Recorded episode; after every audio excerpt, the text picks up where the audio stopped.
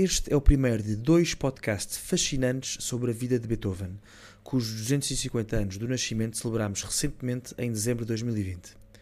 Para esta conversa tivemos connosco o nosso primeiro convidado de sempre, António Capella, que nos veio falar de forma brilhante sobre a vida e a obra de Beethoven que ele tão bem conhece. Neste primeiro episódio, vamos focar na importância e na centralidade de Beethoven na história da música ocidental. Esperemos que gostem.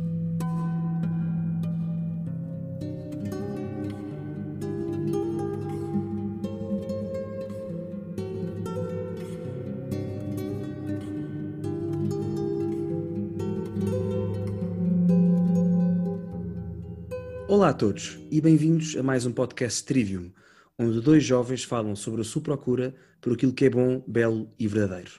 O meu nome é Vasco e comigo está o Bernardo. Olá Vasco, boa noite, boa noite ah. ou bom dia, a hora que estiverem a ouvir este podcast. Hoje temos um podcast muito especial, porque é o primeiro em que temos connosco um convidado. E o nosso convidado de hoje é o António Capella e vem falar-nos sobre a figura de Ludwig van Beethoven eh, tendo presente que em 2020 fez 250 anos desde o seu nascimento, desde o nascimento deste grande compositor. E, portanto, António, muito bem-vindo ao podcast e muito obrigado Olá, por teres aceitado o nosso convite. Bem-vindo. Obrigado pelo convite, é uma honra. Bem, vou agora fazer uma breve apresentação do António. O António nasceu em 1993, é licenciado e mestre em Economia pela Universidade Nova de Lisboa Paralelamente, estudou piano e composição na Escola de Música do Conservatório Nacional com Eurico Carrapatoso e atualmente trabalha como economista no Banco de Portugal e frequenta o segundo ano de composição na Escola Superior de Música de Lisboa com Sérgio Azevedo.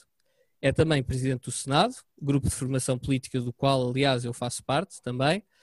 E, e esta entrevista, que será mais uma conversa do que uma entrevista, uma conversa de amigos, vai ser conduzida pelo Vasco. Vasco, passo-te a palavra.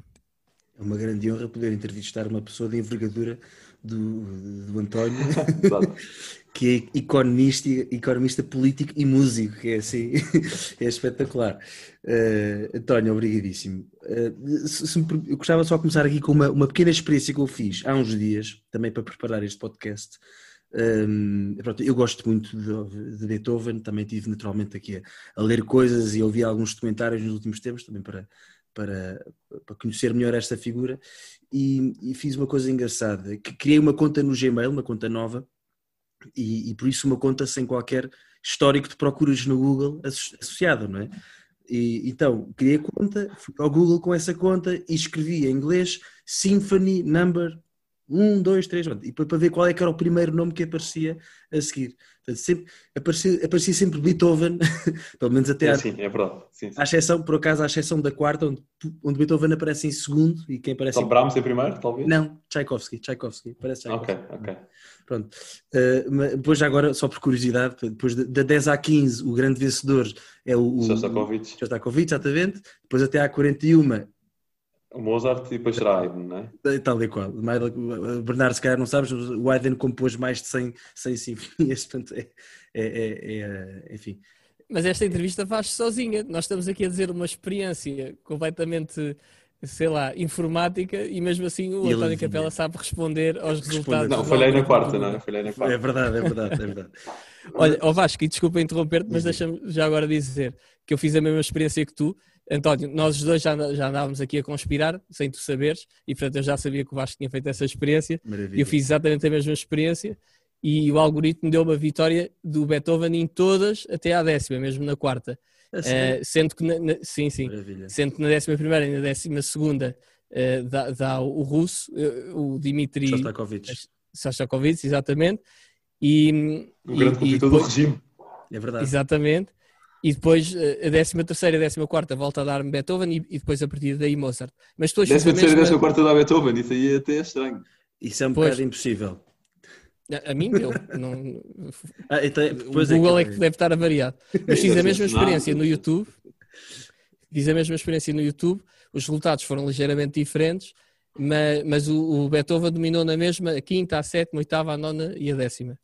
Portanto, só, só para a dizer décima. aqui ao Vasco tenta experimentar a mesma coisa que ele. Estamos a adiantar, mas da, da décima já, já, só houve alguns. Um, sim, uns rascunhos muito incompletos. Sim, por isso não, não, é significativo, exatamente. é só uma curiosidade. Mas pronto, em todo o caso, dizer, o relevante desta experiência é que vá na, na luta uh, pelos números de sinfonias onde há mais compositores vá uh, uh, a lutar pela popularidade, é? vá nas primeiras nove, digamos, o Beethoven é, é claramente o, o, mais popular o vencedor incontestável, é? E, e pronto, e, este homem que nasceu há 250 anos na Alemanha. A primeira pergunta é porque é que este homem está sempre considerado entre os dois, três compositores mais influentes da música ocidental? Então, eu aqui gostava, começava com uma história, porque estavas agora a contar das nove sinfonias Sim. do professor da, da Escola Superior de Música de Lisboa, é um compositor muito conhecido, que é o António Pinho Vargas, que é um compositor de muito mérito. Eu uma vez numa aula de história em que ele perguntou a um aluno quantas sinfonias é que tinha Beethoven, porque esse aluno tinha demonstrado saber muito pouco ou quase nada de, história da música. Então o professor fez esta pergunta só ver se o salvava, ver se ele acertava ao menos em quantas sinfonias tinha Beethoven. E o aluno respondeu: professor, isso é fácil, só tem uma, a nona.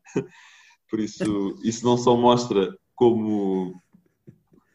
Uh, ok, Beethoven é conhecido muito pelas sinfonias, mas das, das nove sinfonias há uma que é o nível de popularidade, pelo menos, não vou dizer que é a melhor, mas pelo menos sem dúvida é a mais popular, que é também a última, né? que é a nona. Ah, que assim.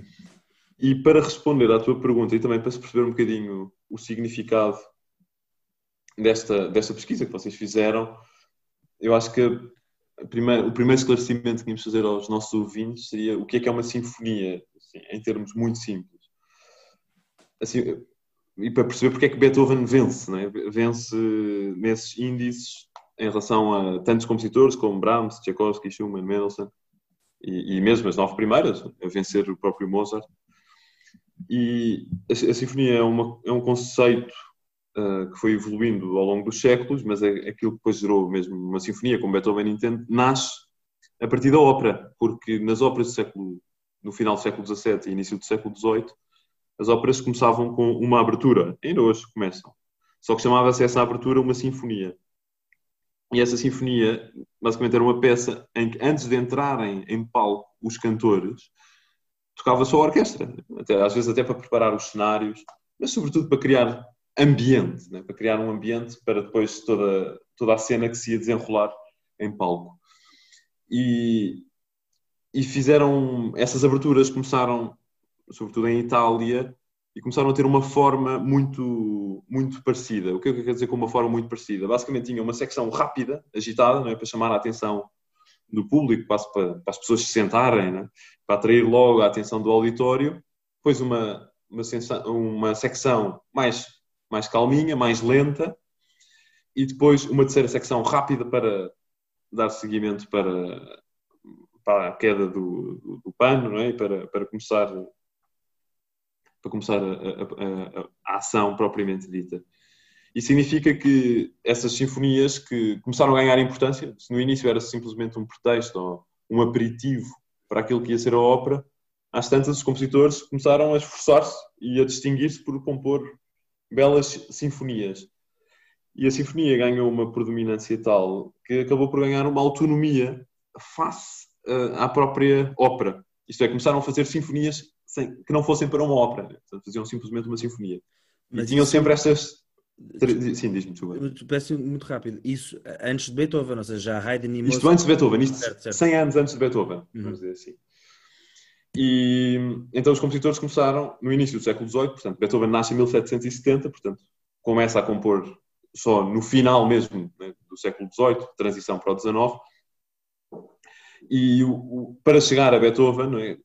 Atingimos essa ideia desta, desta obra autónoma orquestral, entretanto ganhou importância e os, os compositores passaram a cultivar altamente uh, a composição de sinfonias, sempre com esta forma tripartida, de rápido, lento, rápido, portanto três secções, sendo que a primeira é mais importante. E depois há um compositor muito importante que nós temos que falar hoje, brevemente, mas, mas temos que falar hoje para perceber Beethoven que aliás, o grande professor de Beethoven, que é Joseph Haydn, que é ele mesmo também um compositor muito conhecido, falávamos há pouco dele, uhum. a propósito de ter composto mais de 100 sinfonias. Né? Portanto, 104, para ser mais rigoroso, obviamente podem-se ter perdido algumas, mas neste momento são tocadas habitualmente em concerto. 104 ou 106, porque há ali duas que não se percebe bem se são sinfonias ou não, mas é uma questão demasiado técnica para estarmos a discutir neste espaço.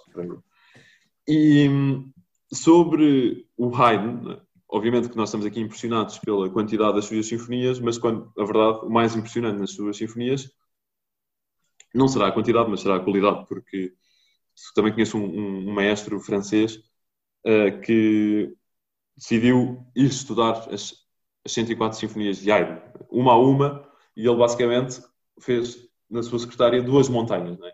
Uma montanha era para as sinfonias de Haydn que interessavam e que eram relevantes e que tinham tinham um valor próprio, né? que seriam grandes obras, e, um, e, uma, e uma segunda montanha para aquelas que seriam mais. Dispensáveis.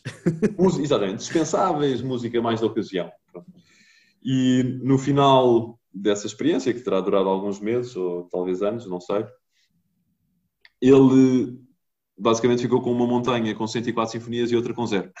Por isso, considerou-as todas e, e, e, é uma experiência também interessante para quem tem tempo. As 104 sinfonias de Haydn ouvem-se mais ou menos em 30 e poucas horas, né? não demora assim tanto. Por isso é uma semana de trabalho de funcionário público. Dá para ouvir todas as sinfonias de Haydn, mas de facto é uma experiência interessante porque todas são boas e todas, e todas valem a pena. Sim. Mas, aqui só para poder chegar a Beethoven, Haydn, não foi só Haydn, mas Haydn acaba por ser quem dá a forma à sinfonia. Isto é, cria o hábito de haver uma orquestra constituída da maneira que está, sobretudo dominada pela, pelos instrumentos de cordas, mas também com oboés, uh, mais tarde com clarinetes, com fagotes, pronto, com as madeiras, assim, básicas. Aquilo que é a orquestra clássica, gosto quem vai a um concerto, uh, habitualmente vê, aquilo que se chama uma orquestra de câmara, mas também fez uma inovação, que é, ele decidiu uh, incluir, começar a incluir um andamento, isto é, uma secção extra, portanto, uma quarta secção, mas uma secção que ficaria entre a segunda e a terceira, ok? Por isso a terceira secção da sinfonia é aquela muito rápida, não é? Que tinha esta missão depois de conduzir para a ação, passava a ser a quarta secção e entre a secção lenta e essa secção final é acrescentada uma terceira secção que é uma dança. E habitualmente essa dança, por isso dá aqui uma cor diferente também à sinfonia e acaba por dar também uma construção maior, mais vasta.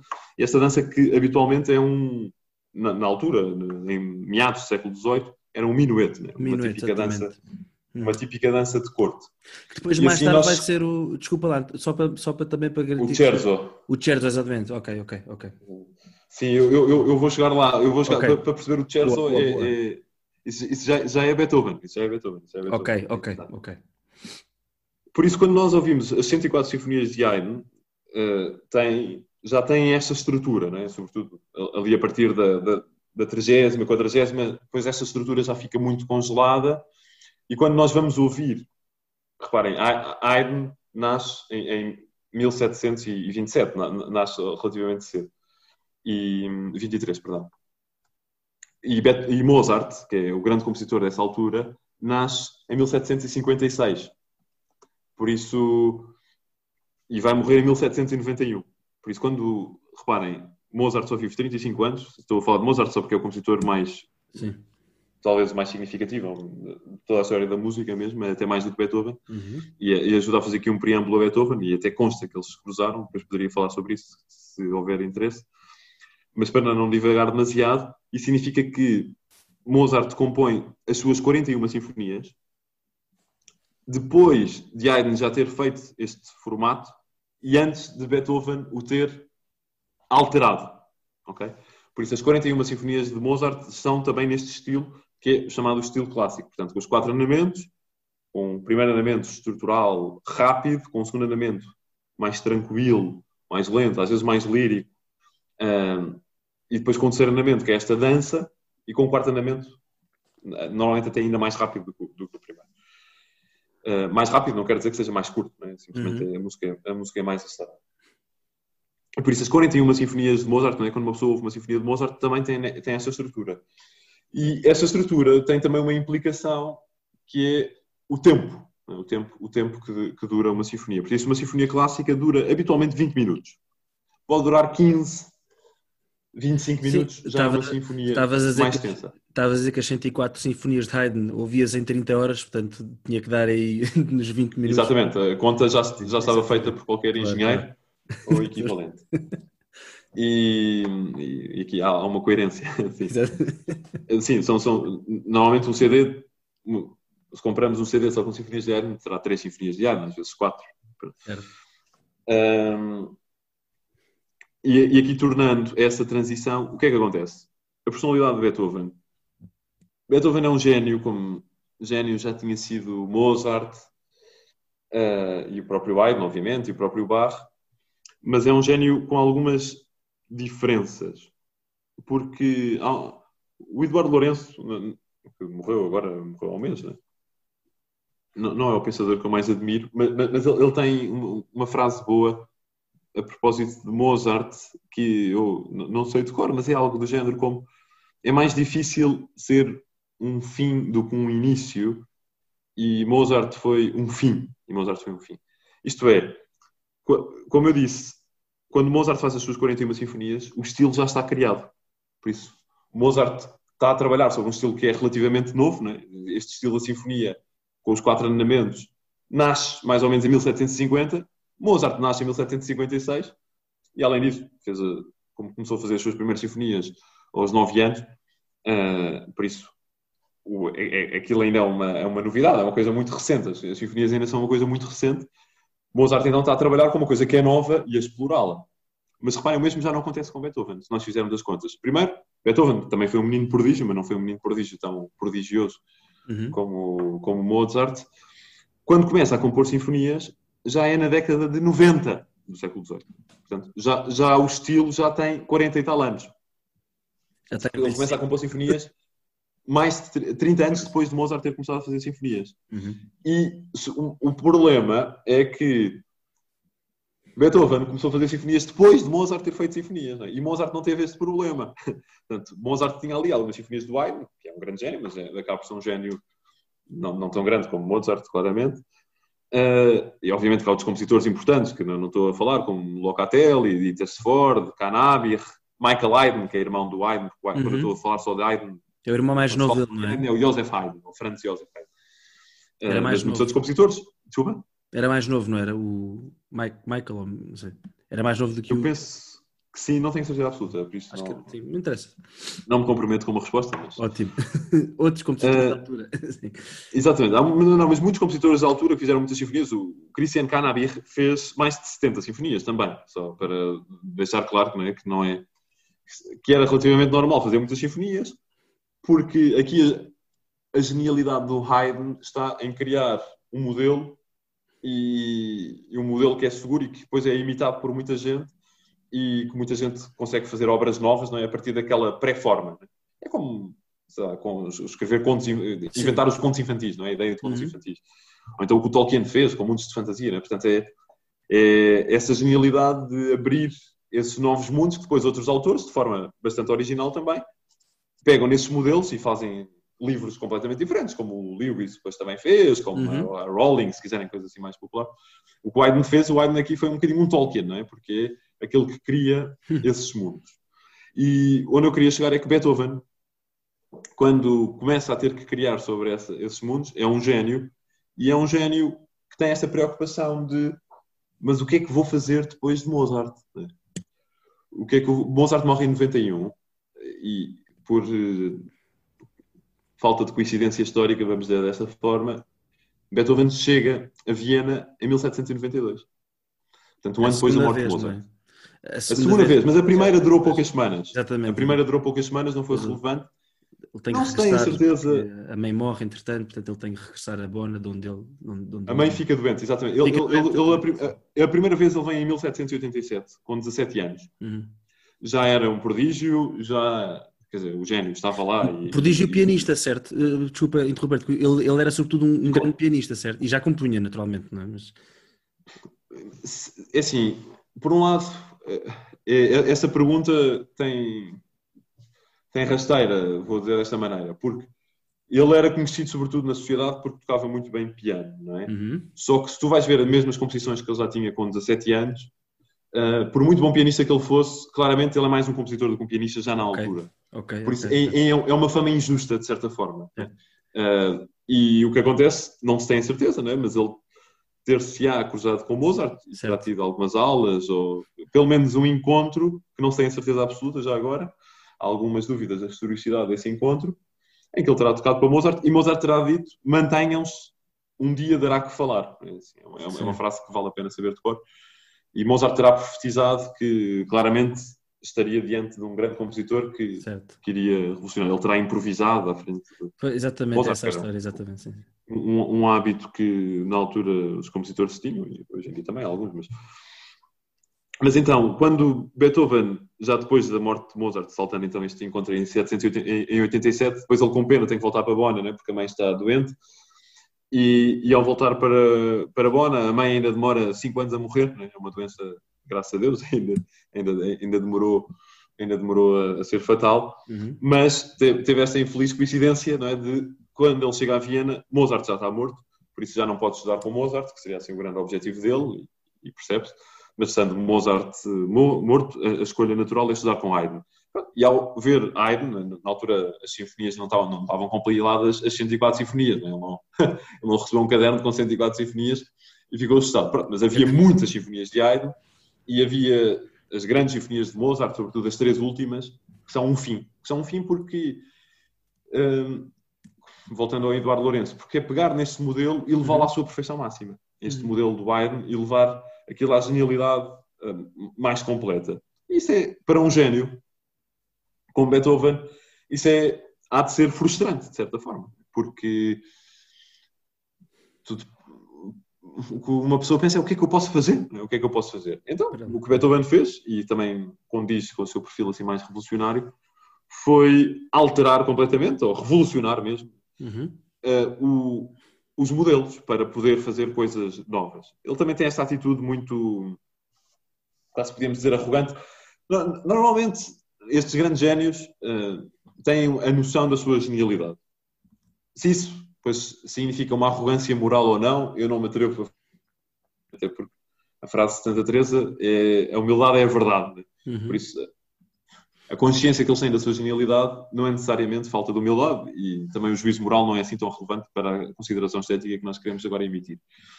Mas, sobre essa consideração estética, claramente, ele ele com a sua genialidade teve essa noção de que os modelos tinham acabado e que era preciso começar uma coisa nova. Obviamente, por ser... Sim, claro. só uma coisa também, porque o período, esse período também na vida, na história também é um período curioso, é o período da Revolução Francesa, portanto também é um período em que imagino eu que o, ambiente social também seja propício a, a, a pôr as coisas salvo mais menos, de pernas para o ar, não é? Mais ou menos. Eh, não sei se, se isso tem a ver ou não. terá pouco a ver, eu, eu- Ok. eu penso, porque eh, o- obviamente que uma espécie de mentalidade que entraria por osmose de, de desejo de mudança, se quisermos, Uhum, uhum. em, em vez de algum quietismo, poderá ter influenciado, eh, ou poderia levar a influenciar neste sentido.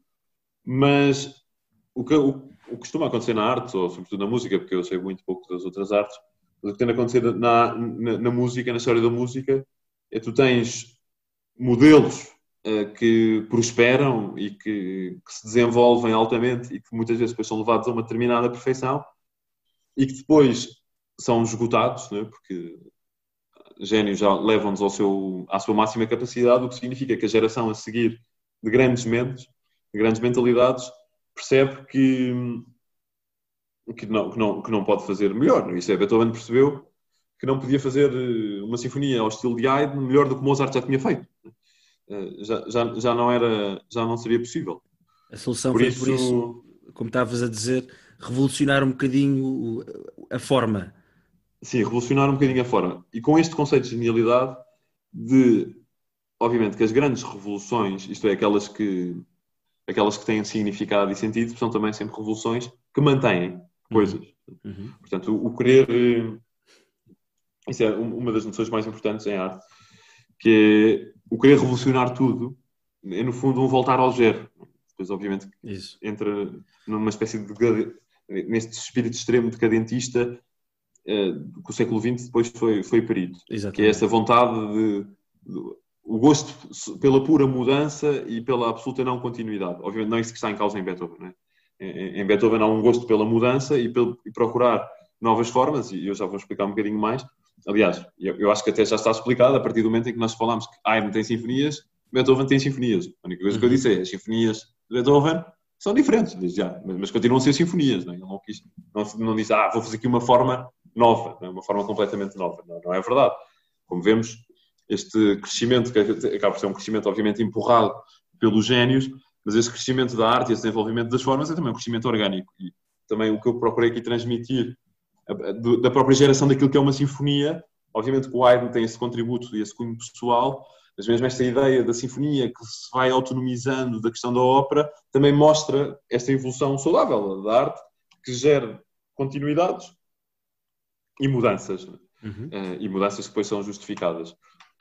Então, qual é que é a grande diferença de uma sinfonia de Beethoven com uma sinfonia de Haydn? Já a, a, a, primeira sinfonia de Beethoven é logo uma sinfonia que demora meia hora. Não é totalmente revolucionária e não, não muda completamente a, a, história da música. E eu até, até sugiro que ouçamos o início da primeira sinfonia de, de, de Beethoven, porque parece que, e, aquilo que eu chamava a atenção do ouvinte é, parece que Beethoven está, a ideia não é minha, parece que Beethoven está a querer ganhar balanço. Parece que quer eh, começar uma grande corrida né? e, e, e levar-nos com ele.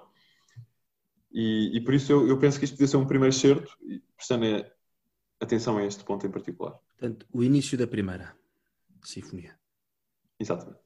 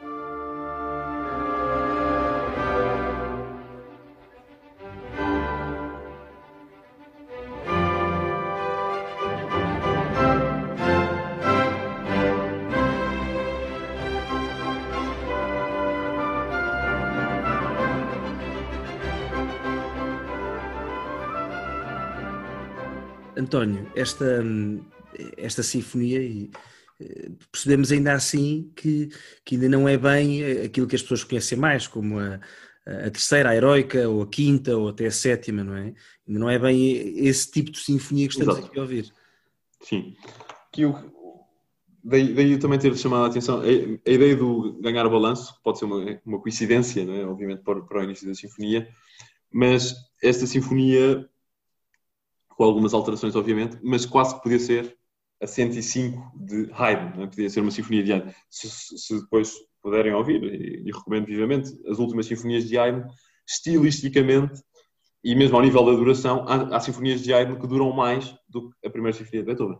Por isso mesmo ao nível do, do esticar a forma.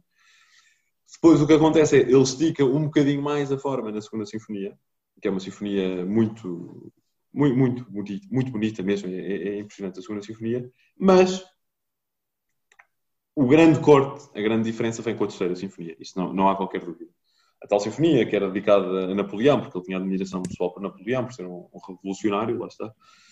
E mas depois quando, quando se, perdão? Depois zangou-se com Napoleão. Sim, depois Napoleão teve essa atitude de se autocoroar imperador e, e, e Beethoven estava farto era de imperadores e de reis, é? e agora diz, ah, afinal o meu, o meu herói também quer ser de imperador, então, então já não é o meu herói. É? Então a sinfonia ficou simplesmente assim, com um título vago de, Sinfonia Heroica, a memória de um herói. E, mas a, a, terceira sinfonia, pegando assim num elemento muito objetivo e simples, dura uma hora. Uma hora. Não, a sinfonia mais longa de Haydn não chega aos 40 minutos. Dura uhum. uma hora, uma hora. O segundo elemento é uma marcha fúnebre que nunca mais acaba, é extensíssima.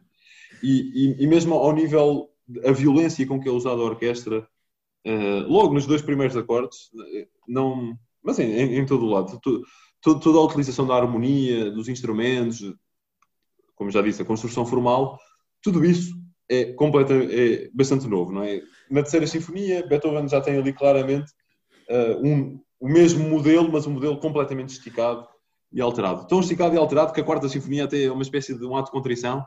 Dizer, volta afinal, atrás.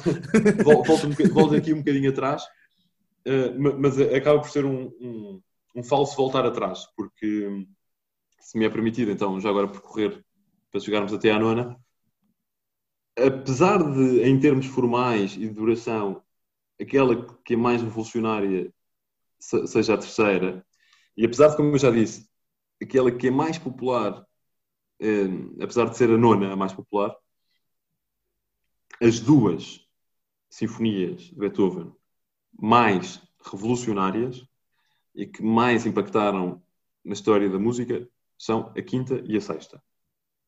Okay. E, e estas, a, a, nona de outra forma, um bocadinho diferente, mas, mas sobretudo a quinta e a sexta são as grandes sinfonias António, uh, ao, um... ao nível histórico.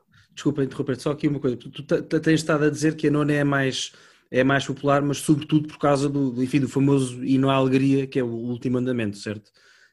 É por causa, ou seja, mas... Sim, às vezes é difícil explicar as popularidades. Exatamente. Mas, obviamente que... Ou seja, mas, uh... sem querer discordar, por exemplo, eu, eu diria instintivamente que, que a quinta, sobretudo uh, as quatro primeiras notas da quinta, são provavelmente o, o o tema ou a ideia musical mais famosa de todos os tempos, eh, ou mais popular, se quisermos. Serão, eh, serão por quase certeza.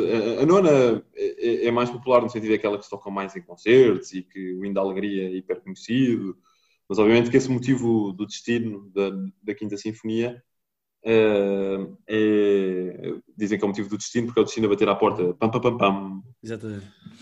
E sim, basta cantar assim essas quatro notas mesmo mal cantadas e, e percebe-se logo, percebe logo o, que, o, o, que é que é.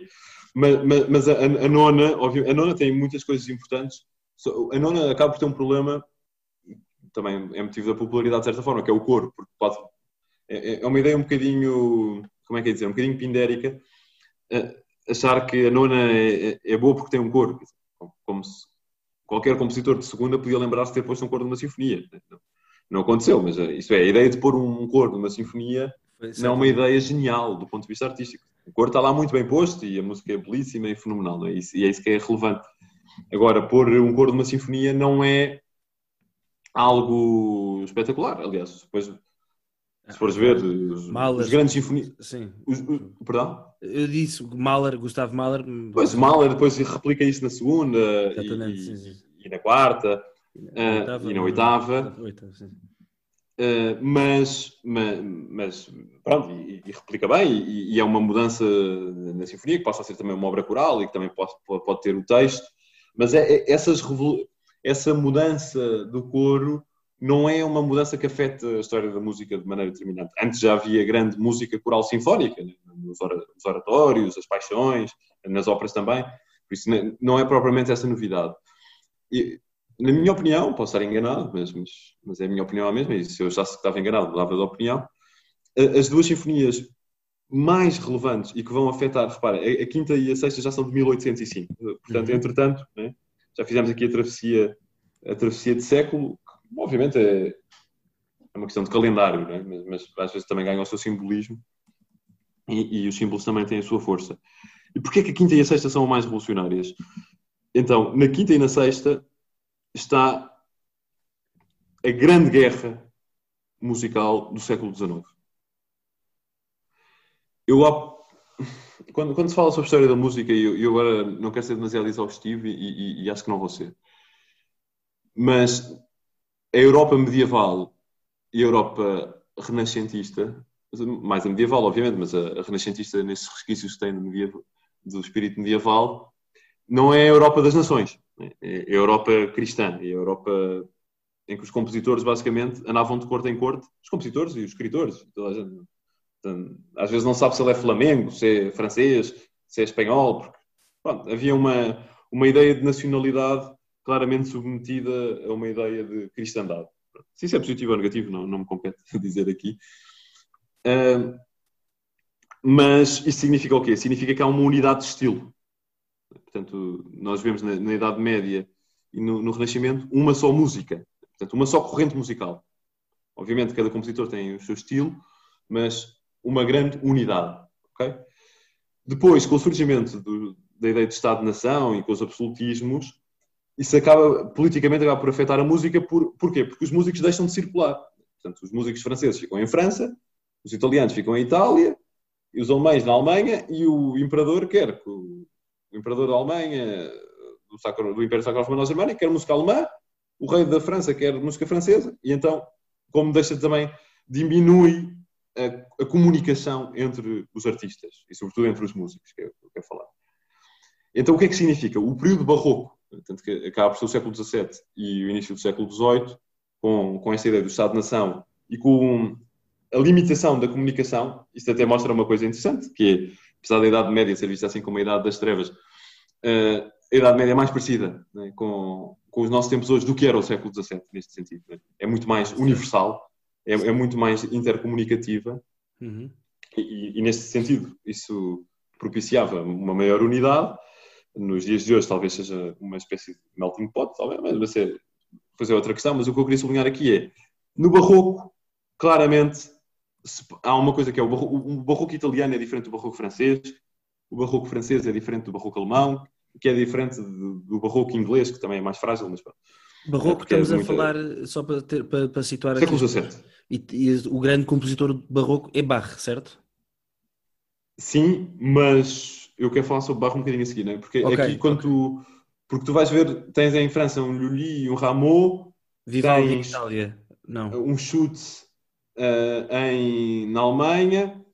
Uh, tens um, um, um Carissimi, uh, um Vivaldi também, podemos dizer, já, já é um bocadinho mais tardio, não me interessava tanto, mas hum. em Itália, e tens um William, um Purcell em Inglaterra. Bach, Bach, porque é que Bach é, é, é, tão incrível? Já agora, eu sei que este podcast não é sobre Bach, mas vou dizer a mesma. Não, Bach é incrível porque Bach não é alemão, não é, não é barroco alemão. Bach é um. é alemão, obviamente. Né? É um protestante que escreve, que compõe missas católicas. Sim, compôs uma missa católica. Uma, sim, sim, no fim da vida. No fim da vida. Não é? Não é, isso, isso, não, não, não, é, não é por causa disso. É porque certo.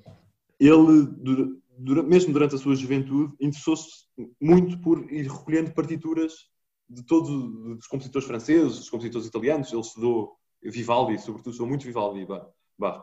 E por isso, o, quando ouvimos Bach, ali não está um barroco alemão, está um, ele, ele fez o, a síntese né, de todas estas correntes. E é por isso que Bach é o compositor mais importante do barroco e tornou-se maior, porque ele foi, é como se fosse buscar o melhor a cada um, ok? E acaba com essa ideia das correntes. Acaba, não acaba estilisticamente, isto é, Bach não cria uma escola de um barroco universal. O que Bach faz é esgota o melhor de todos os barrocos em si. Em si próprio, na sua obra. É por isso que os, os discípulos do Bach, que por acaso são também os filhos dele, okay. ele teve uh, eh, 20 filhos, uh, eh, 13 da primeira mulher, que depois morreu, e Sim. 7 da, da, segunda, da segunda mulher. Um, e desses 20 filhos, 4 foram grandes compositores. E foram bons compositores. E desses 4, e depois tem graça que é o mais velho dos 20, que é o cara Felipe Emanuel, foi um grandíssimo compositor, e o outro que também foi muito bom, os dois melhores, é o vigésimo, que é o Jan ah, Christian. É, é, é, o mais velho e o mais novo. É, é uma coincidência. Mas o que, tem, o que acaba por ter graça é o quê? É, no século XVIII, depois apareceram uns ideais assim um bocadinho mais iluministas, uh, que tinham esta ideia da universalidade, outra vez, mas uma universalidade não fundada sobre a fé, mas fundada sobre a razão. Uhum. Mas isso, a maneira como isto depois cruza com determinadas sociedades também é um, é um, podem depois fazer um dia um podcast sobre isso. Então, o que é que acontece? Como é que isso influenciou a arte? Voltou a haver nos artistas, já não com aquele espírito tão cristão, mas, mas com esse espírito iluminista, a vontade da unidade. Por isso, quando falar, falei há pouco sobre Haydn e Mozart, uh, com o período clássico que surge, digamos, é essa segunda metade do século XVIII, no qual surge depois também Beethoven, o espírito clássico é um espírito de universalidade outra vez. Então volta a haver só uma corrente. Okay? Okay. Por isso, quando Haydn trabalha já só com uma corrente. Uh, Mozart vive só com uma corrente. Obviamente que ainda há coisas, os italianos fazem mais óperas, uh, o, o, os franceses fazem mais bailados. Pronto, obviamente que há aqui e acolá questões de nacionalidade. Mas existe uma integração de estilos muito maior do que no, no, no Barroco. E por isso, quando Beethoven começa a escrever, há, há um só estilo. Sim. E quando Beethoven acaba de escrever, há um só estilo também. Ok? Mas o que é que vai acontecer? No século XIX, por causa de Beethoven, eu já vou explicar porque por causa de Beethoven, a música parte, e isto é a primeira vez que acontece uma partição deste estilo em duas correntes grandes, opostas, antagónicas. Reparem, há pouco quando falávamos sobre o barroco, falámos sobre o barroco italiano que era diferente do francês, só que não era oposto ao barroco francês. Os franceses faziam ali uns efeitozinhos mais uh, adocicados, os italianos eram assim mais líricos. Há assim diferenças, vamos dizer, procedimentais de detalhe, ou às vezes cultivar mais uns determinados géneros, mas não há uma oposição. Não há uma oposição. Só que no século XIX vai haver duas correntes que se definem como antagónicas, como inimigas até. E já vou explicar o que é que se define nessas correntes. Fica aqui a expectativa. Vou só dizer é uma corrente descende da Quinta Sinfonia e a outra descende da Sexta Sinfonia de Beethoven. São tipo, as obras mestras das duas correntes. Só, só que, António, só também estamos aqui a falar da quinta e da sexta, assim, caracterizando de forma provavelmente muito superficial e por um leigo como eu, ou seja, a quinta sinfonia é, quer dizer, é, é, é uma avalanche, não é? Quer dizer, é, é, é de, é potentíssima, quer dizer, é, é, muito, muito intensa, vá, assim, uma palavra, e, e ouves lá, logo nas quatro primeiras notas, percebes, é? obviamente tem períodos belíssimos de, de, de, mais, de mais serenidade, mas, ah, mas é, no seu geral é, é, assim, como tu dizes há pouco, era a morte a bater à porta, o destino a bater à porta, o que é que disseste, desculpa?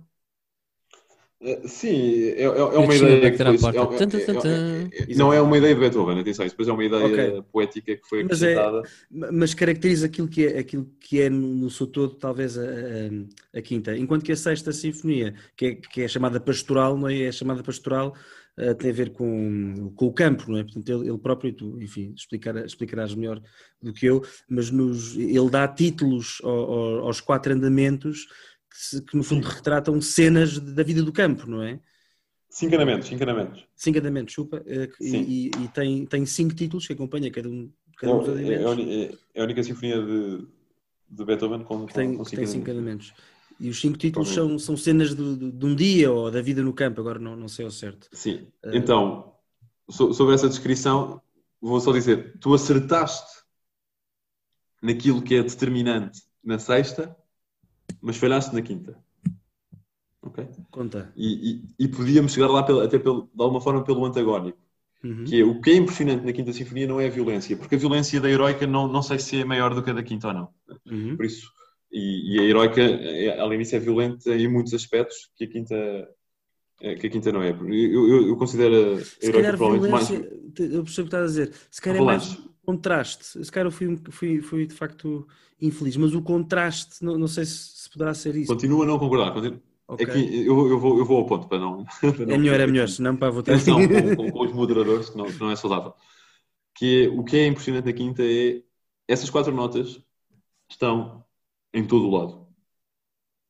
Ah, não é repetição do leitmotiv, é isso? Repetição Sim, do... mesmo que esteja escondido e altamente alterado mesmo, está no segundo andamento, que é um andamento lírico, contrastante, como tu disseste, mas está lá o motivo, ok? Não, não, não leitmotiv, mas motivo mesmo. Isto é, é, é a estruturação dessas quatro notas, isso é usado como uma espécie de, okay, okay. de tijolo que depois vai construir toda a sinfonia, a maneira como os acompanhamentos são feitos, a marcha do final tem o mesmo ritmo. Portanto, toda a sinfonia é montada com base numa, numa só ideia, que, que é uma ideia musical.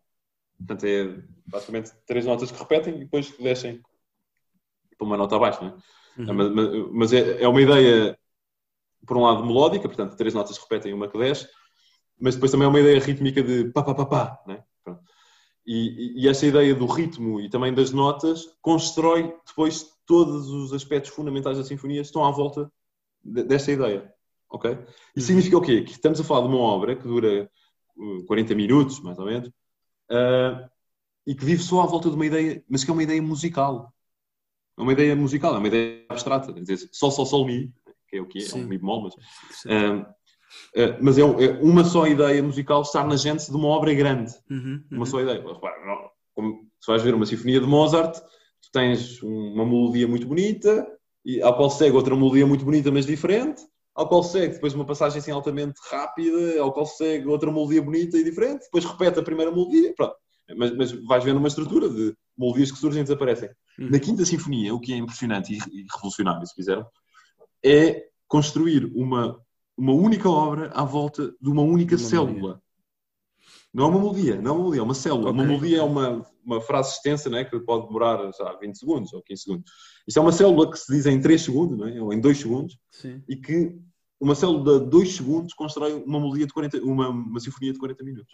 Isso constrói os quatro andamentos. Isto é a revolução da, da, da quinta. desta sinfonia. É, é mostrar como uma só célula pode fazer uma obra uh, astronómica. E, e, repara, e eu queria chegar aqui, é uma célula musical, que não tem significado.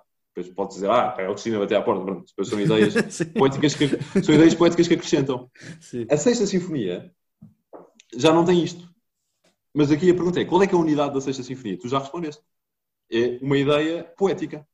É uma ideia literária. É, vamos fazer uma sinfonia à volta do, da ideia do campo. Portanto, o primeiro andamento é a entrada na, na, lá no parque, o segundo andamento é o rio que vai caminhando, o terceiro andamento é são, os é? camp, são os camponeses a cantar, o quarto andamento é a tempestade, é a tempestade o quinto andamento é os camponeses a dar graças pela bonança. Pela bonança, sim, sim, sim. E, portanto, onde é que está a unidade, a unidade, porque esta ideia de unidade é uma ideia fundamental em arte, né? onde é que está a unidade da pastoral, da Sexta Sinfonia?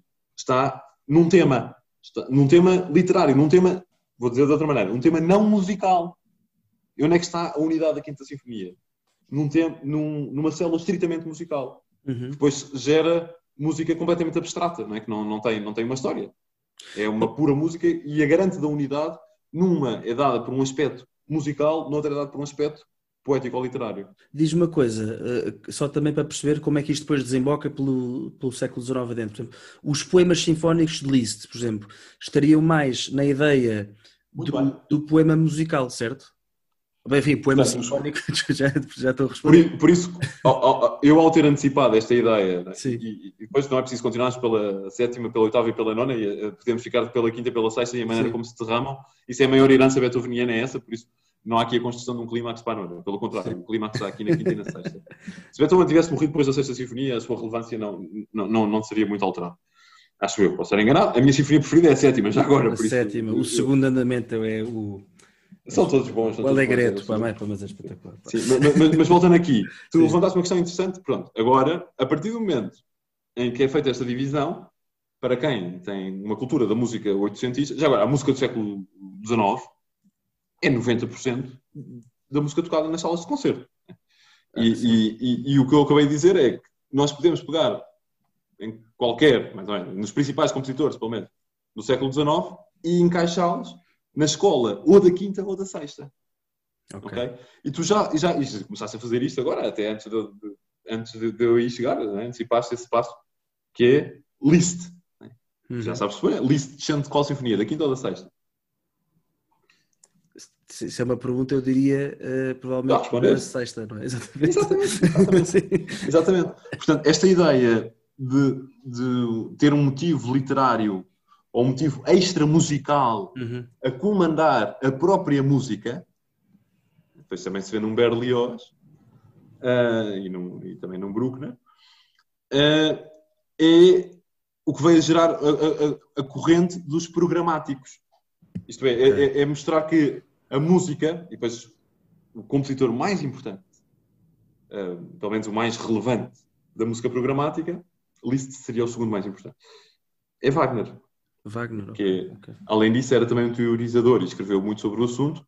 E ele escreve no- na, sua, na sua grande obra filosófica, estética, que se chama A Obra de Arte do Futuro. Ele escreve isso, que, é, que a música, quando, quando chega é, a- este conceito de literatura e é libertada pela palavra, a música é elevada mais alto. É Uhum. como que, eh, no fundo, ele diz que a música é foi criada para acompanhar as palavras. né? Por isso, Wagner seria provavelmente um grande entusiasta deste caminho depois que a música seguiu agora no século XX, graças ao cinema. né? Que é, é quase que o Wagner diz a música existe para servir o cinema. né? Neste caso, ele não dizia o cinema, mas dizia Claro. a ópera. É por isso que ele compôs sobretudo óperas e é por isso que depois ele tem aquela ideia do leitmotiv, que é que tudo na música tem que ter um significado extra musical. Uhum. Uh, e a música é tão mais plena quanto mais extra quanto mais sugerir aquilo que é extra musical. Mas isso quer dizer que a música para Wagner não vale por si própria? É isso? Exatamente, exatamente. O valor da música está nesse serviço uh, ao drama, Ok, não é? ou então à palavra.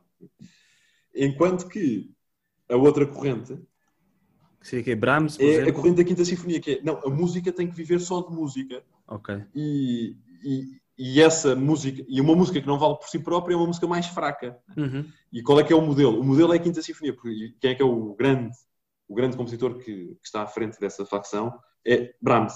Brahms. E então a ideia de Brahms, e depois as sinfonias de Brahms também estão com isso, é pegar numa só célula musical e daí fazer toda a música.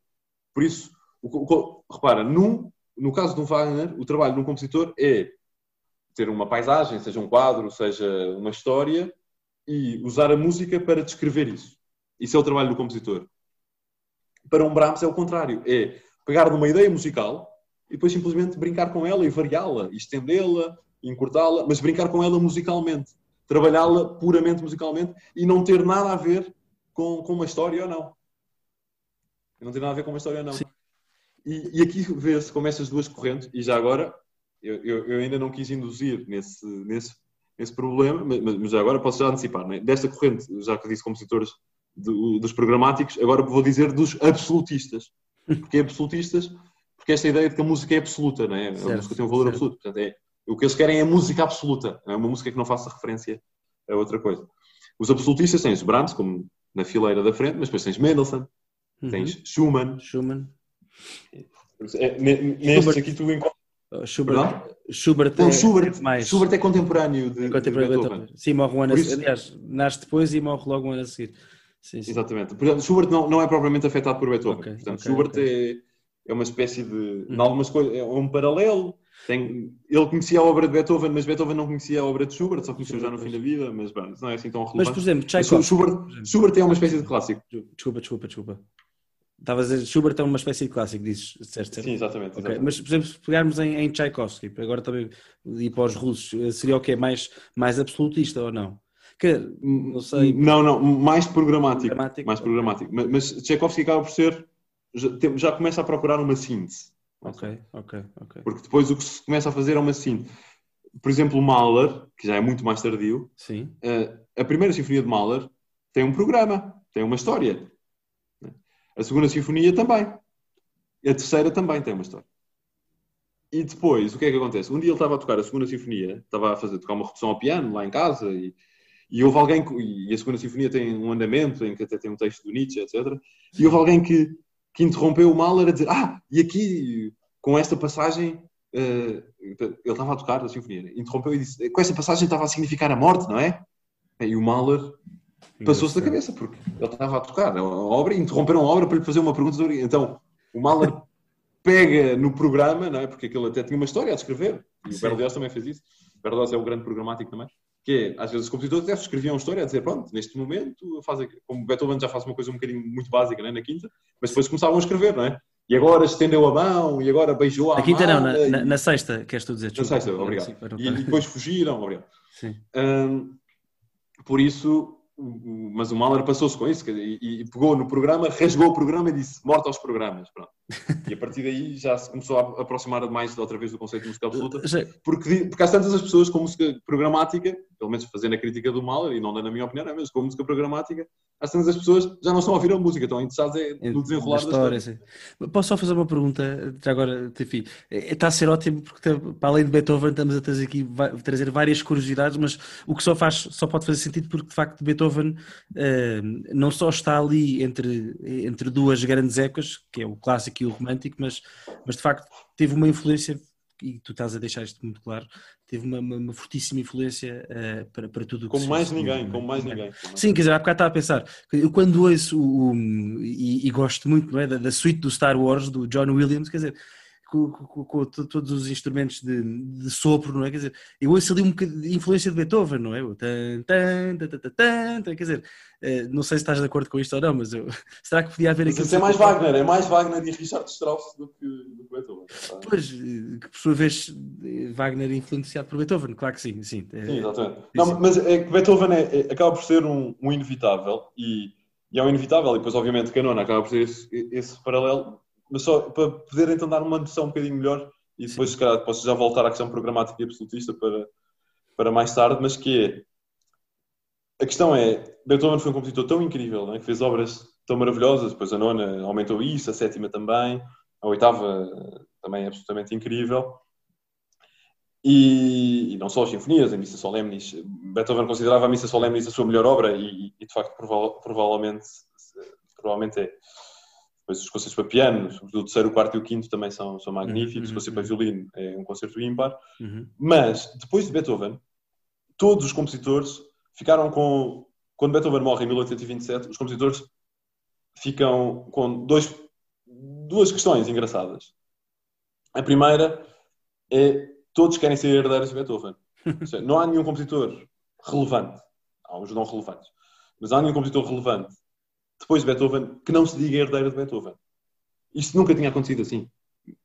Já agora, o Haydn e o Mozart, de certa forma, não se consideravam herdeiros de Bach. É? Bach era um. Aliás, Mozart, só quando conheceu o Bach, já tinha feito 400 obras. e fez 600 e poucas. É? Por isso, eh, o Mozart conhece o Bach relativamente no final da sua vida, no último terço de vida. Uh, o Haydn também conheceu o Barro mais tarde. E, e depois, os, há muitos compositores que não se consideram herdeiros de, Mozart, nem de Haydn. Beethoven considerava-se herdeiro deles, mas, mas muitos compositores não. Mas todo o século XIX, qualquer compositor, havia uma obsessão com, com Beethoven. Havia uma opção com Beethoven de eu sou herdeiro de Beethoven. E, e este debate do, dos, dos programáticos com os absolutistas é quem é que são os verdadeiros herdeiros de Beethoven. Certo. E uns diziam, ah, eu estou a imitar a Quinta Sinfonia. Né? E outros diziam, ah, mas nós estamos a imitar a Sexta. Né? E, e, quem é que tem razão? Né? Portanto, depois é complicado. O que é que Beethoven era mesmo? Beethoven era mais absolutista, era programático. A Sexta era só uma brincadeira, ou aquilo era sério. Havia um programa escondido da Quinta, se calhar. Mas, mas todo, todo este debate criou uma angústia enorme no século, todo o século XIX. Os compositores têm esta angústia de perceber o que é que Beethoven acreditava, porque ou a música tem um valor próprio ou não tem. E, e, Obviamente, pode-se tentar ter aqui atitudes intermédias, mas é difícil ter uma opinião intermédia, apesar de tudo. É, é, a síntese não é fácil. A síntese normalmente consegue-se não pensando no assunto, acho eu. Por isso, é, é, é, acaba por ser uma angústia muito grande. E mais agora, prometo falar muito pouco sobre, sobre essa guerra. Mas sabe, a, a guerra dos programáticos com os absolutistas é uma guerra muito séria. O Brahms era assim, o máximo de Viena, a grande referência cultural da cidade, musical, e houve um jovem compositor chamado Hans Roth, tinha 21 anos, ou, ou coisa parecida, ou 20, ou 22, e tinha feito uma sinfonia. Muito boa, está no YouTube, podem ouvir. Uh, e foi mostrar, repara, um compositor de 21 anos, um tipo jovem, foi mostrar a sinfonia ao, ao Brahms. E, e, sobre isso é preciso fazer aqui um parênteses. Os músicos geralmente são sensíveis. E os artistas são sensíveis em relação às obras que produzem. É como dizer mal de uma obra, é quase como dizer mal de um filho. Né? E o Brahms olhou para a Sinfonia do Hans Roth e viu que aquilo tinha, era muito wagneriana, portanto, tinha muitos traços de música programática, dizendo de maneira simplista. Então, apesar daquilo até ser uma boa peça, o Brahms destruiu, disse, isto é uma porcaria, você não tem futuro, dedique-se à pesca, isto não pode ser. E o Hans Roth estava depois, a, logo a seguir, estava a voltar para a sua aldeia, ele tinha ido a Viena para estar com o Brahms, estava a voltar para a sua aldeia, no comboio, e começou aos gritos. Dizer, parem o comboio, parem o comboio. Mas então porquê? Porque puseram uma bomba no comboio. Mas uma bomba no comboio? Quem pôs uma bomba no comboio? Brahms pôs uma bomba no comboio. O que acontece? O Hans Roth tinha basicamente dado um slick, né? enlouqueceu. Ficou tão traumatizado com este encontro com o Brahms que enlouqueceu, foi para o manicômio e morreu uns meses depois, com 20 e poucos anos, e fez só uma sinfonia. Eh, mas, mas, mas, só para dizer que isto é uma história com mortes, né? é uma história com. Havia porrada, havia rixas na rua. Né? Esta divisão dos programáticos os absolutistas não é simplesmente assim um, um debate simpático, era mesmo uma questão política vivida verdadeiramente. Em muitas salas de concerto, ou só se tocava um tipo de música e noutra só se tocava outro tipo de música. Isto é um antagonismo depois até se transparecia para, para a vivência das pessoas. Né? Para a vivência das pessoas.